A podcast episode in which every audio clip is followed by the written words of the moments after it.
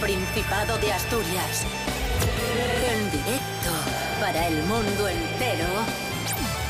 Aquí comienza Desayuno con Liantes. Su amigo y vecino, David Rionda.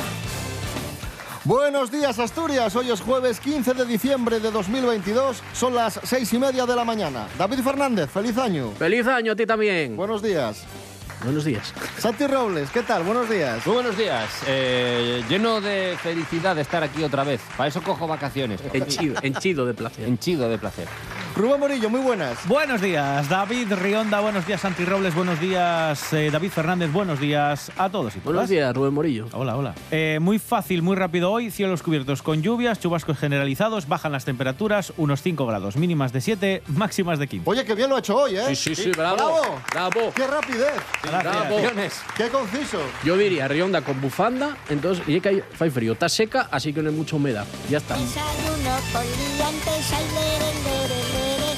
Desayuno con liantes, ay, lere, lere, lere. Desayuno con liantes, ay, lere, lere, lere. Desayuno con liantes, ay, lere, lere,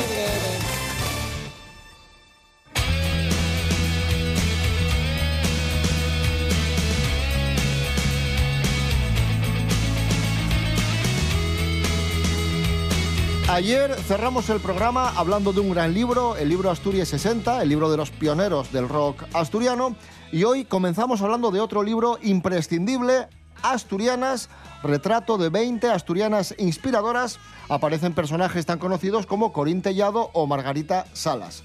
Una mirada feminista hacia adentro, hacia Asturias, asturianas con mayúsculas, porque a lo largo de nuestra historia hubo grandes referentes, mujeres que consiguieron grandes logros. Vamos a escuchar a la autora, Alicia Álvarez. Lo que quería era un poco darle esa visibilidad a todas esas mujeres que contribuyeron de manera determinante a la historia en general y luego, claro, también a lo que es el camino hacia la, hacia la igualdad. ¿no? Entonces, sí, ahí hay, bueno, fueras de serie total que son muchísimo más conocidas, como pueda ser María Luisa García, que yo creo que todo el mundo tiene el arte de cocinar en casa, o Corín Tellado, que es muy, muy, muy popular, o qué sé yo, o Joaca Bovela y Mari Candellón, que eh, igual son figuras que cuando uno piensa en el levantamiento contra Napoleón, pues no se le viene dos asturianas precisamente y las subo. Está guay, la idea mola. A mí, a mí es que estos libros así que condensan tal, me- me- 20 perfiles, no sé, 20 y tal. Está guay.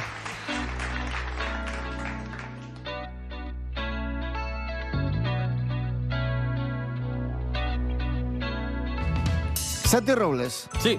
llegas con la noticia de Santi. Madre mía. Un La- día más. ¿Por qué no hay sintonía para esto?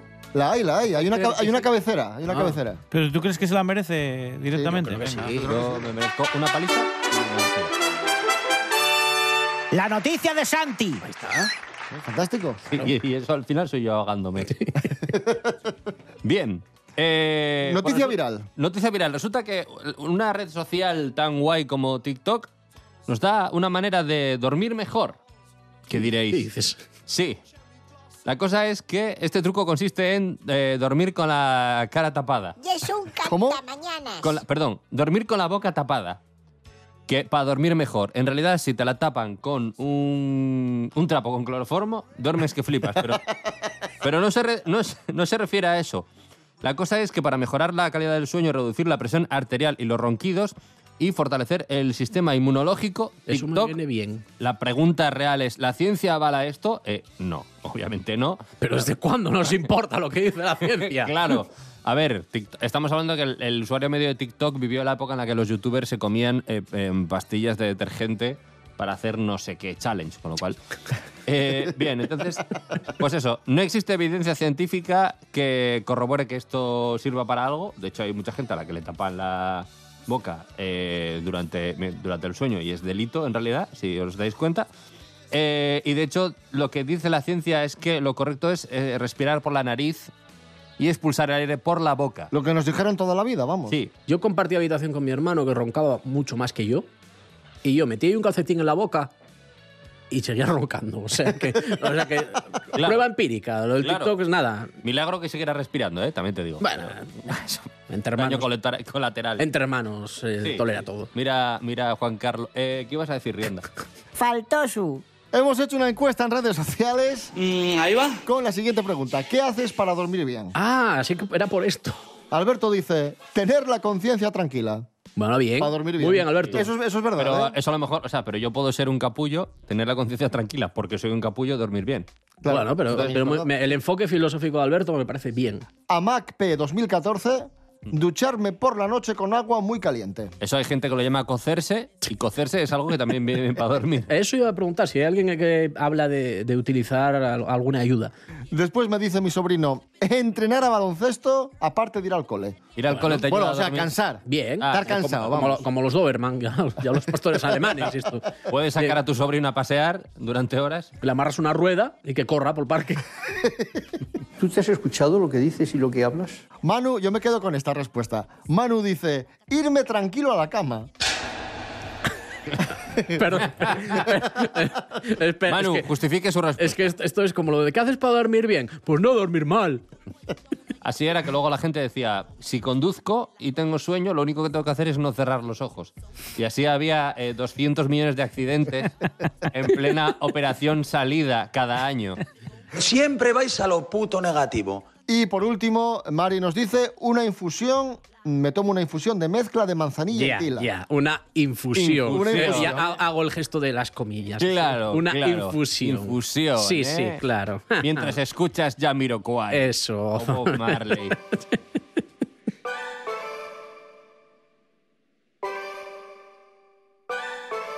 La siguiente noticia sí que os va a quitar el sueño. Bueno, Apunte del mundo de los famosos.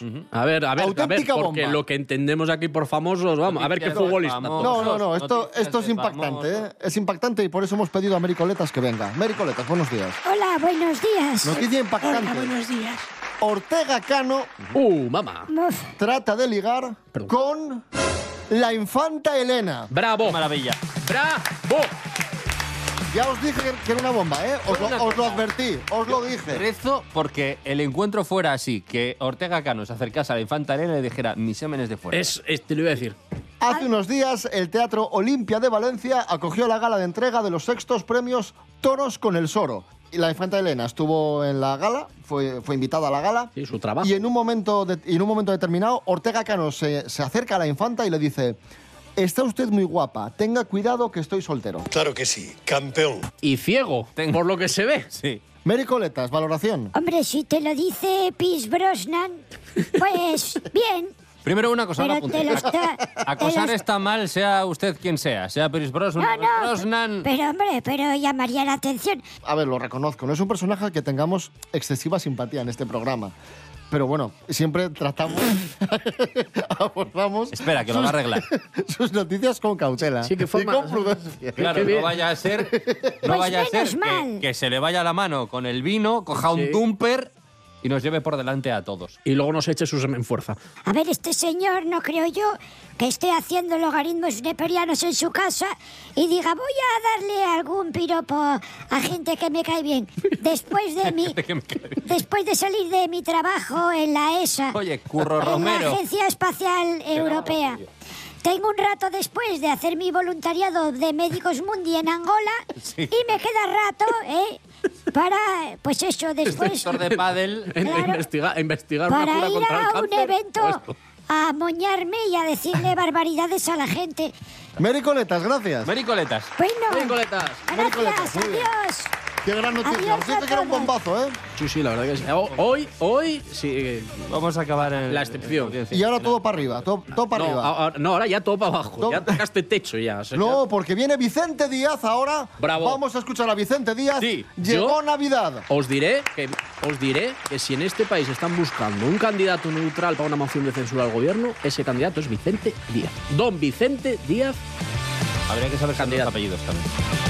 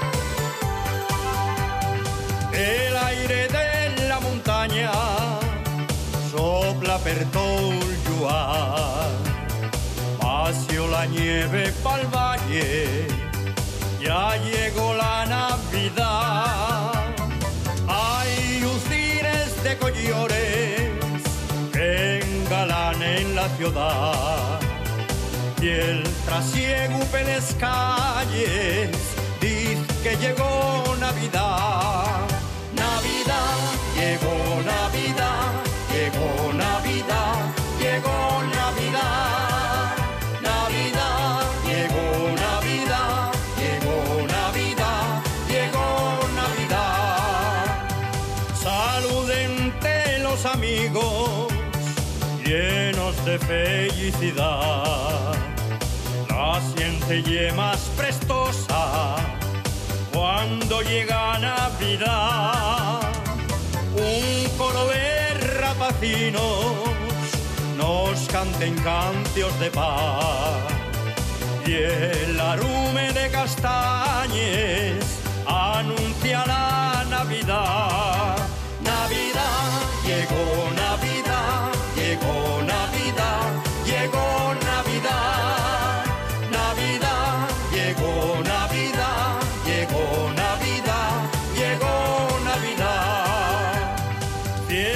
Desayuno con liantes. Síguenos en Instagram, arroba desayuno con liantes. Seguimos en Desayuno Coliantes en RPA, la radio autonómica. Despedida por bailar en TikTok estando de baja por lumbalgia. Un aplauso para esta persona. Bravo. Bravo. Noticia que nos trae Natalí García. Buenos días, Natalí. Muy buenos días, queridos liantes. La dimensión que puede llegar a alcanzar aquello que se publica en las redes sociales escapa a menudo del control de quien lo sube y, sobre todo, de su repercusión, que puede llegar a ser fatídica.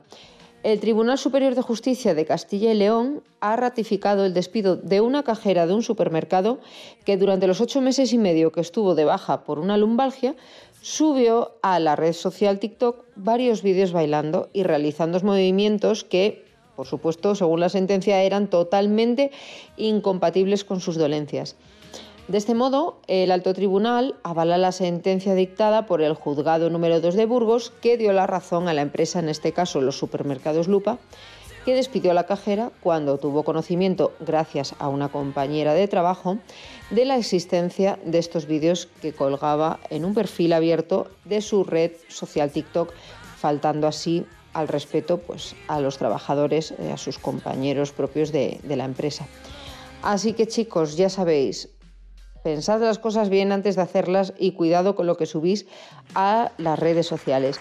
Un besito muy fuerte, liantes. Gracias, Natalí García. Hoy se cumplen ya, madre mía, 56 años del fallecimiento de Walt Disney, dibujante y cineasta. Y está con nosotros una vez más Mary Coletas con una investigación que ha hecho para hablarnos de Walt Disney. Mary.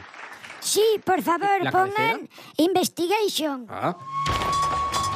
Investigation by Mary Coletas. Investiga. Investiga. No, no, no, no. Investigation by Mary ¿Has estado investigando a Walt Disney? Sí, miren, hay una leyenda que es de lo que les vengo a hablar, que dice que Walt Disney es español. ¿A que lo han escuchado esto? Bueno, pues todo esto nace de una leyenda que eh, aparece en los años 40 porque vinieron tres hombres, así muy lustrosinos ellos, con trajes, Y zapatinos, a Mojácar, eh, que era no muy turístico, pero bueno, aparecieron por ahí estos tres señores y dijeron, ¿pero quién serán? Bueno, pues eran representantes de los estudios Walt Disney. Eran unos completos desconocidos para la gente del lugar y estaban buscando a un tal José Guirao Zamora, que era hijo de una señora que se llamaba Isabel Zamora, que era la supuesta madre de Walt Disney. Cuentan las gentes del pueblo que estos señores de trajes descubrieron que esta señora era una lavandera y que había dado luz a un pequeño niño.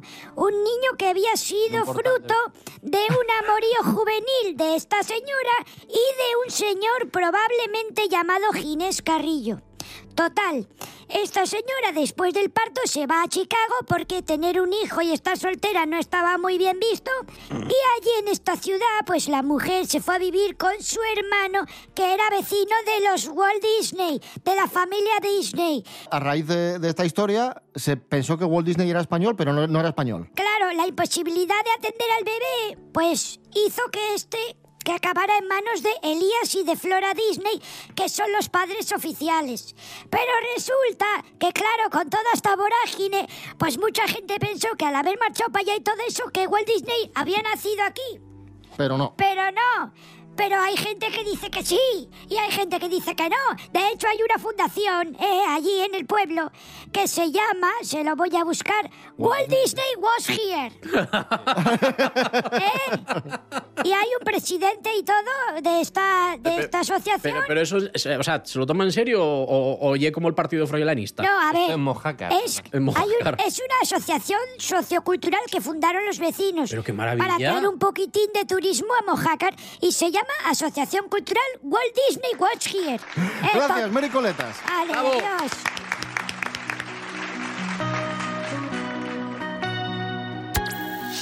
Desayuno con liantes. Seguimos en Desayuno con Liantes en RPA en este jueves 15 de diciembre. Siempre que hay, hay un misterio, pues eh, empiezan a surgir hipótesis, ¿no? Está la hipótesis sobrenatural y la, y la, ¿La cien- mejor? Y la científica. No, nada, ¿a quién, a quién le importa la científica? Claro.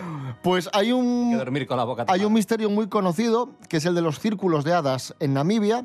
Había varias teorías acerca del origen de estos círculos y ahora se, se ha descubierto que Los hizo un señor. No, que tiene una explicación científica, sí, efectivamente. Que, no, Oh. no era, que no había sido cosa de, Oh, de ya nos- extraterrestres. nos quitan- No han sido hadas. Nos quitan la ilusión y la fantasía. Nuria Mejías, buenos días. Muy buenos días, David. Efectivamente, hoy vamos a hablar de unos círculos, los círculos de las hadas, se les llamó, que aparecieron en Namibia. Y bueno, pues se ha especulado con un montón de cosas que se habían sido creados por hadas, eh, por aliens, por termitas. Bueno, pues no, ni hadas, ni aliens, ni termitas. El verdadero motivo de la formación de los famosos círculos en Namibia se ha descubierto ya. Y según el estudio publicado en Perspectives in Plant Ecology, Evolution and Systematics, hemos conocido que son las plantas las que parecen haber provocado este inusual fenómeno. El equipo liderado por Stephen Getzin, miembro de la Universidad de Göttingen, se ha desplazado hasta Namibia y ha podido comprobar cómo las raíces de las plantas no han sido alteradas por ningún tipo de insecto herbívoro. El siguiente paso en la investigación será estudiar esa inteligencia de ese tipo de plantas que pueblan la reserva natural y que ya han sido bautizadas como ingenieras del ecosistema. El propio Getzin cuenta que las plantas actúan como los castores, siendo ingenieras del ecosistema porque la única manera para sobrevivir es formar patrones óptimos y estrictamente geométricos. Y esto sería la solución al misterio de los famosos círculos de las hadas de Namibia. Que tengáis un buen día. Gracias, Nuria Mejías. Vamos a escuchar a Elton John.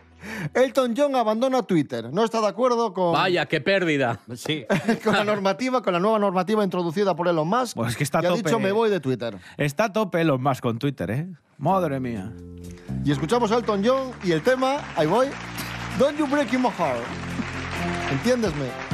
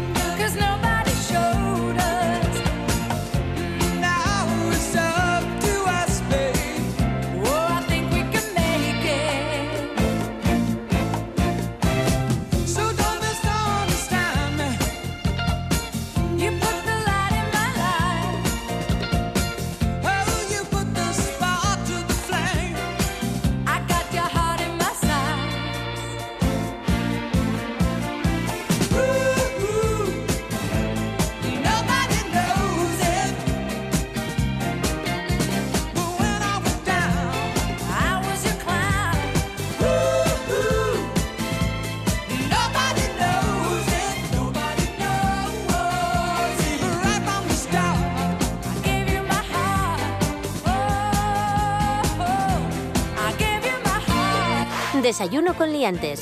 Síguenos en Instagram, arroba desayuno con liantes. Seguimos en Desayuno con Liantes, en RPA. En este jueves 15 de diciembre, Serapio Cano Bayer, buenos días. Hola, buenos días. Buenos días, profesor. Hola, hola. Bienvenido. Gracias. Antes estuvo su mujer con nosotros. Sí. Y ahora viene, viene usted, el profesor Serapio Cano Bayer. Bien, eh, ha hecho usted una investigación, un tratado. Perdón. No, si lo está vendiendo muy bien. Perdón. Se acercan fechas que van a ser muy intensas. Sí, sí.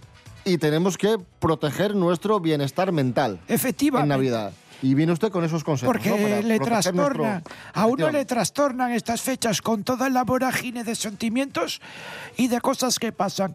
Bueno, pues unos consejinos simples para estar tranquilín, ¿eh? Y acabar intacto mentalmente.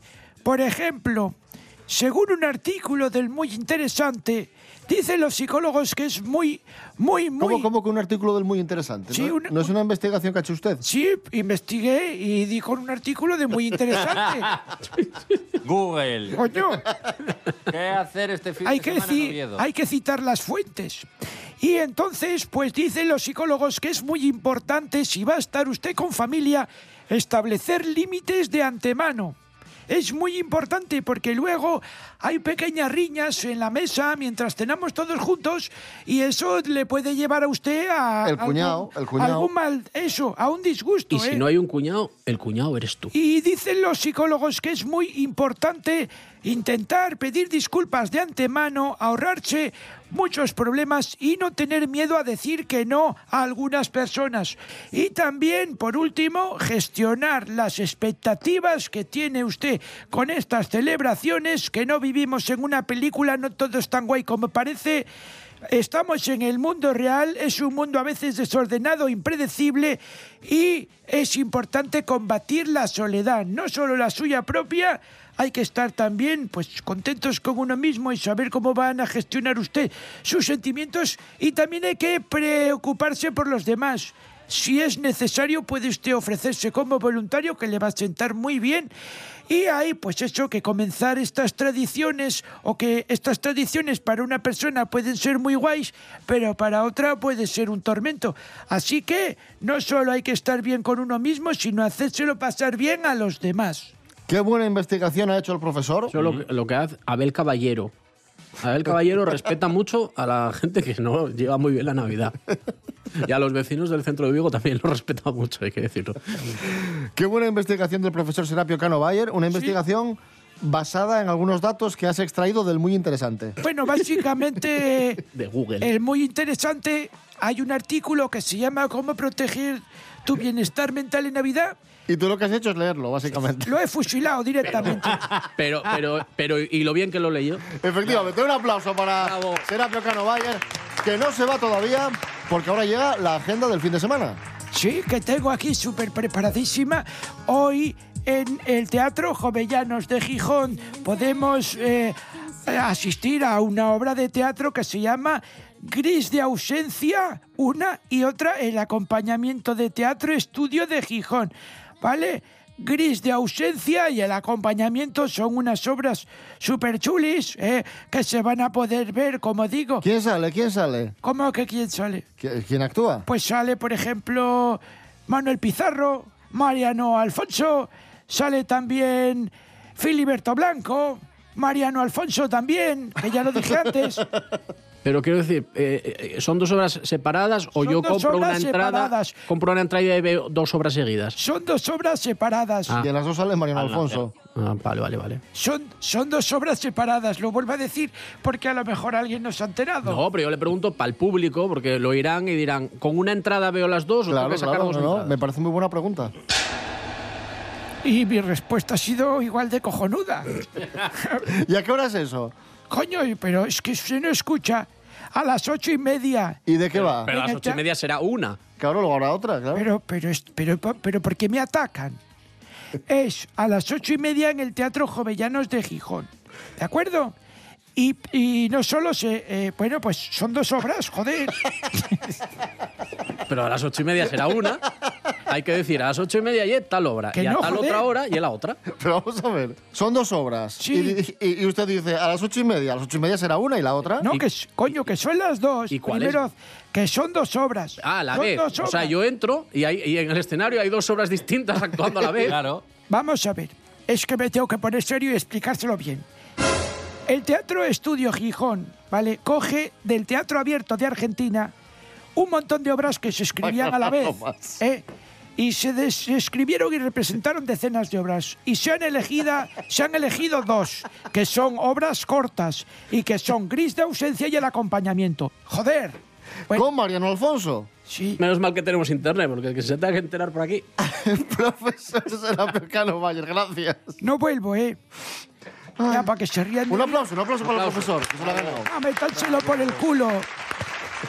Ahí, ahí, ahí va un pitido. Everyone I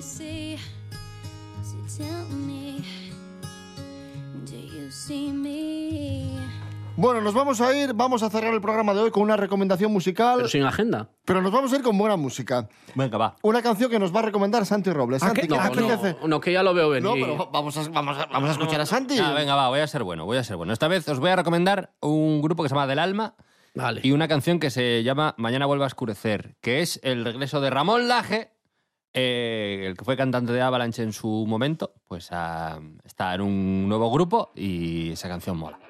Y mañana a las seis y media de la mañana vuelve Desayuno Coliantes. Rubén Morillo. David Rionda. Hasta mañana. Hasta mañana. David Fernández, gracias. David Rionda, Rubén Feliz año. Morillo, Santi Robles, feliz año 2021. Un abrazo a todos y todas. Gracias, Santi Robles. A vosotros. ¿Cómo que 2021? De nuestras